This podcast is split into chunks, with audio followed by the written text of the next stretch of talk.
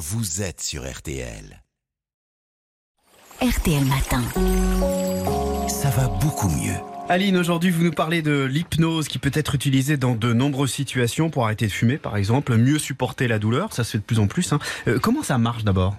Mais l'hypnose, il faut savoir que c'est un état de conscience modifié. Alors, on est conscient, mais comme dans une rêverie, c'est un peu comme si on était en train de se voir dans un film sur un écran de cinéma et que l'on vivait ce film en même temps. Alors, en tout cas, hein, contrairement à ce que le mot pourrait suggérer, l'hypnose n'a rien de comparable avec le sommeil et le praticien n'a rien d'un magicien qui envoûte. Ça, c'est de l'hypnose de spectacle. Alors, que fait le, le thérapeute? Eh bien, il utilise cette capacité hein, qu'on a tous à entrer dans cet état de suspension hors du temps pour obtenir des bénéfices pour le bien-être ou la santé. Alors, quand on est hypnotisé, on se trouve dans un état d'esprit plus réceptif pour pouvoir changer ses sentiments, ses croyances et ses comportements. Alors, le praticien va orienter la personne par des suggestions ou par des métaphores, des petits récits, pour qu'elle supporte mieux la douleur, change sa perception qu'elle a de la cigarette, gère mieux son anxiété, par exemple. À la fin de la séance, le thérapeute peut montrer à la personne comment recourir elle-même à des suggestions afin qu'elle puisse pratiquer l'auto-hypnose pour consolider le traitement. Ouais, moi, je trouve ça assez fascinant, étonnant, en fait, euh, l'hypnose. Ça, ça peut marcher pour quel trouble exactement, Aline? Ben là, on a le plus de preuves scientifiques. hein, c'est pour la douleur Mhm. aiguë ou chronique. Ensuite, il y a tout le champ de l'anxiété. Cela va de la gestion du stress jusqu'au traitement des phobies, en passant par les attaques de panique, l'anxiété du bac ou du permis de conduire. Et puis, il y a aussi les troubles du comportement, la cigarette et les autres addictions, les problèmes de sommeil, les troubles du comportement alimentaire et des TOC, les troubles obsessionnels compulsifs.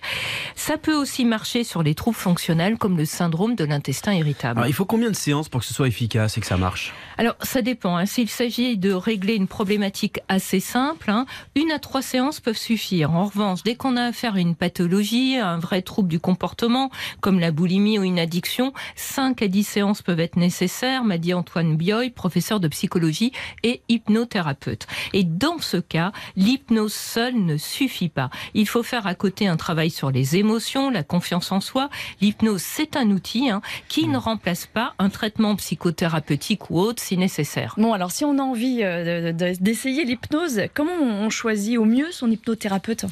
Alors, il y a une règle absolue selon Antoine Bioy. Dès lors qu'on a un trouble en santé, il faut aller voir un médecin pour avoir un diagnostic ou bien un psychologue lorsque le trouble est de nature psychologique. C'est très important pour savoir quelle est la prise en charge la plus adaptée si un traitement autre que l'hypnose est nécessaire et donc pour éviter toute perte de chance de guérison.